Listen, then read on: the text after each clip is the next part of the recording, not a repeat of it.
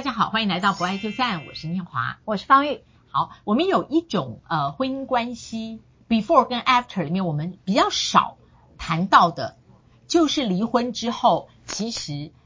呃生命里面还继续要处理。啊，前面婚姻关系所带来的一些生命影响，对，就是跟孩子前妻有关的。对对，你知道老师呢一直忌讳两个字，因为呃这样讲，有人叫称之为小后妈，哈，就是呃就是简单讲，有一对夫妻哈，讲完这个故事，大家就知道我们今天想要聊什么了哈。就是有一对夫妻呢，两个其实感情挺好的，可是呢，呃，我觉得有一件事，他们是很成熟的一对夫妻，哈，那么他们也有一个小孩。那这个老公呢，后来他知道他跟他前妻呃跟他妻子感情不在，因此双方就有个好散，好好散，那就有了，反正但是小孩他就跟着爸爸，哈。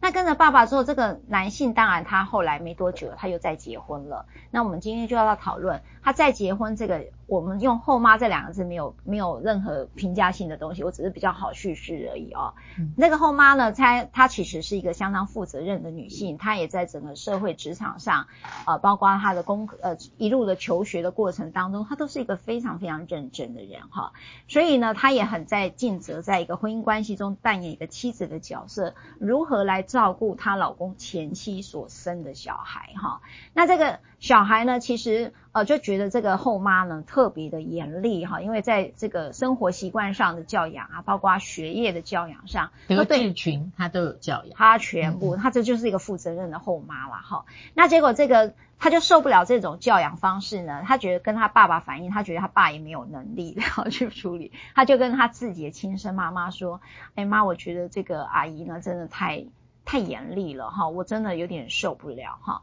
那这个事情怎么办呢？那这个前妻呢就跟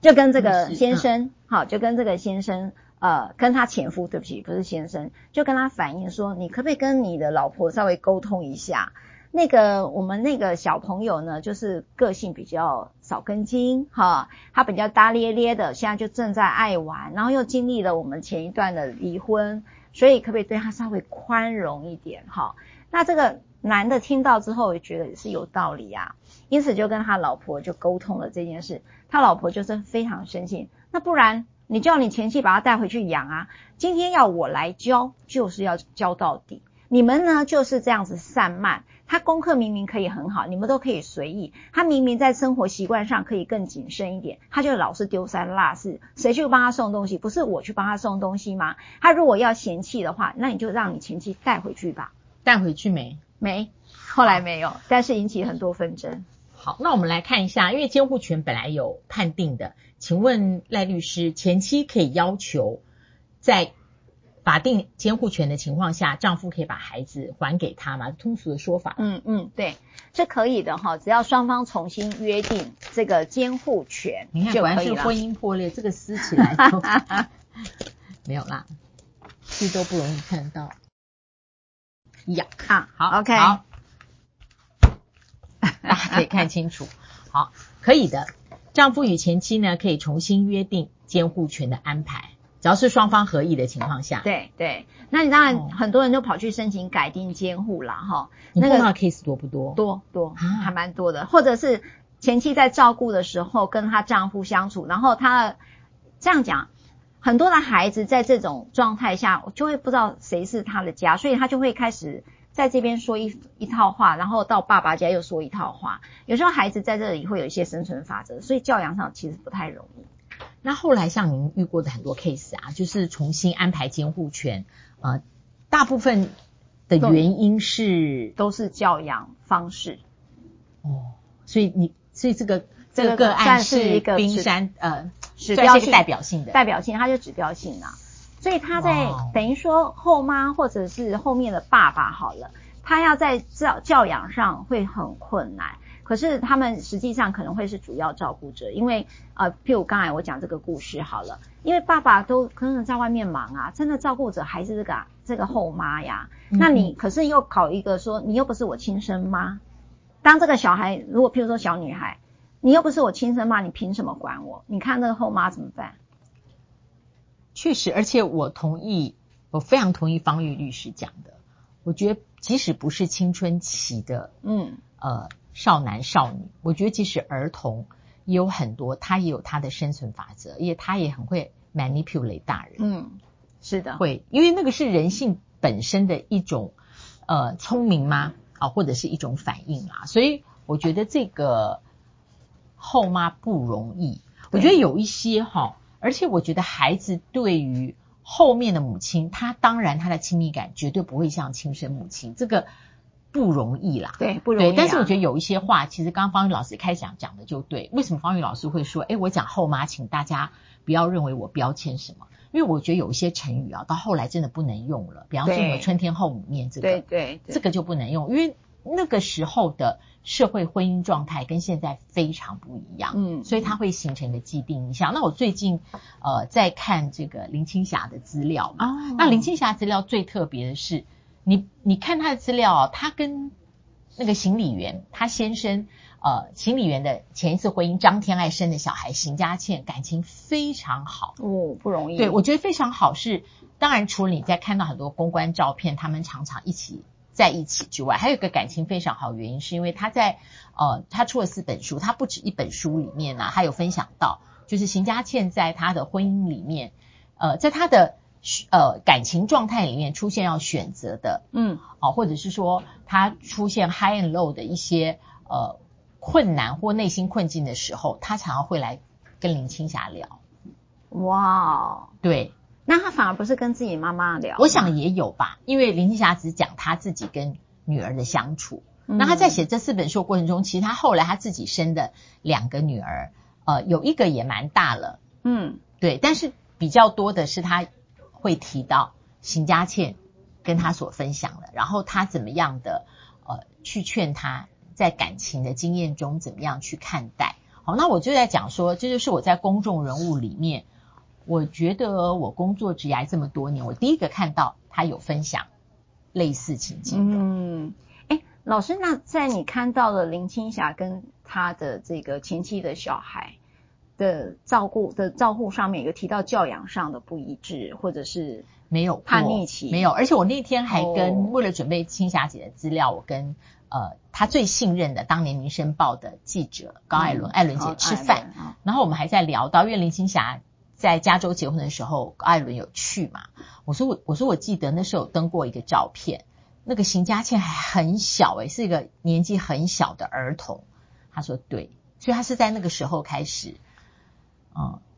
所以对对，所以我我呃我的意思是说，好像情感基础还是很重要，就是怎么样 build up 那个情感基础。我只是不晓得说在这个个案里面哈，因为刚刚开播前。呃，律师有聊到嘛，说他后来这个后母是本身在各方面都非常出色的，是是，是，有很多掌声的，在他的事业成就上面。是，是，那我不晓得他跟这个孩子一开始有没有先培养那个情感基础？嗯，我觉得有一件事就是说，呃，我我觉得大家可以去理解一个状态，就是什么叫做教养哈。那呃，我们都想要成功的人，哈刚才讲这个女性是一个成功的人。所以他本来就是会把小把任何事情都尽责，好。可是有一个理解哦，像有一次我举一个小小故事好了，呃，有一次有个心理师呢，我就把一个法律人交给他去做咨商，好。那这个心理师是长期跟我一起共事关于小孩的事情的一个心理师。他说，那那个那个年轻人是一个律师啦，哈。他说，戴律师，我终于懂了一件事。懂了一件什么事？因为我们法律人哈，或者是可能社会上比较有一些就是左大脑思考的人，也就是很谈逻辑，然后事情怎么解决，哈，以及要有效率，其实不能忍受耍废这件事情，不太能忍受，也不太能忍受当机。也就是说，我现在很痛苦，我现在没有办法在这边或者这边呃这个状态，我想要赶快呃能够过正常的生活。他说：“可是你的急迫性这件事情，对你的创伤跟你的关系都是一种摧残。所以他说，呃，他就告诉我们，所以社会精英者在处理关系跟爱的时候，其实是很弱化的，因为他们习惯处理事情不习惯处理关系，他们视角是在于这个事情怎么处理掉，他那个有没有在有限的时间中，他不太会等待另外一个人的 tempo 跟另外一个人的状态，所以呢，所以他的效率里面，他有他自己的时间表。对，嗯，好，你的时间表是很快的嘛，哈，但是关系这件事情，你越快，它会越慢，它关系会一直恶化，嗯，所以他就在告诉我这件事的时候，回顾到这个案子里头有另外一个议题，就是，呃，也许我们在谈教养的时候，都会讲到父母子女关系该怎么样教养，我们在谈的还是方法论，我们在谈的还是怎么样去处理事情，可是我觉得在当你这样的情形下，有没有可能回到另外一个，你怎么跟这个人建立关系？而不是怎么教养开始，嗯，对啊，所以就是像最近看那个大直的哦例子，就是你挖地基哈，如果你你想建造什么，老师我哈，然后是对啊，所以挖地基，然后你连挖地基如何如何去挖地基，它都需要很多很多的技巧。嗯、那如果我们讲关系里面，如果你想建造，比方说呃这位继母。他认为他负责任的一个方式是看到这个孩子有什么潜质，他能够督促激励，把他的潜能发挥到最大，然后让他不只是在学习上停留在现在的样子。嗯，啊，我们这讲起来好像听起来都没有什么问题嘛。嗯，对，但他看到是这样子哦，但他用他的方法下去的时候，他可能先要花很多时间把那个情感的地基要建立好。对。然后第二个就是说，我们可能会看到，譬如说这个精英看到他很散漫，他希望他更好，那我也可以理解。但是有一件事就是说，呃，像我以前要教我小孩英文的时候，我发现我脾气就会上来。我发现就像我先生教我开车一样。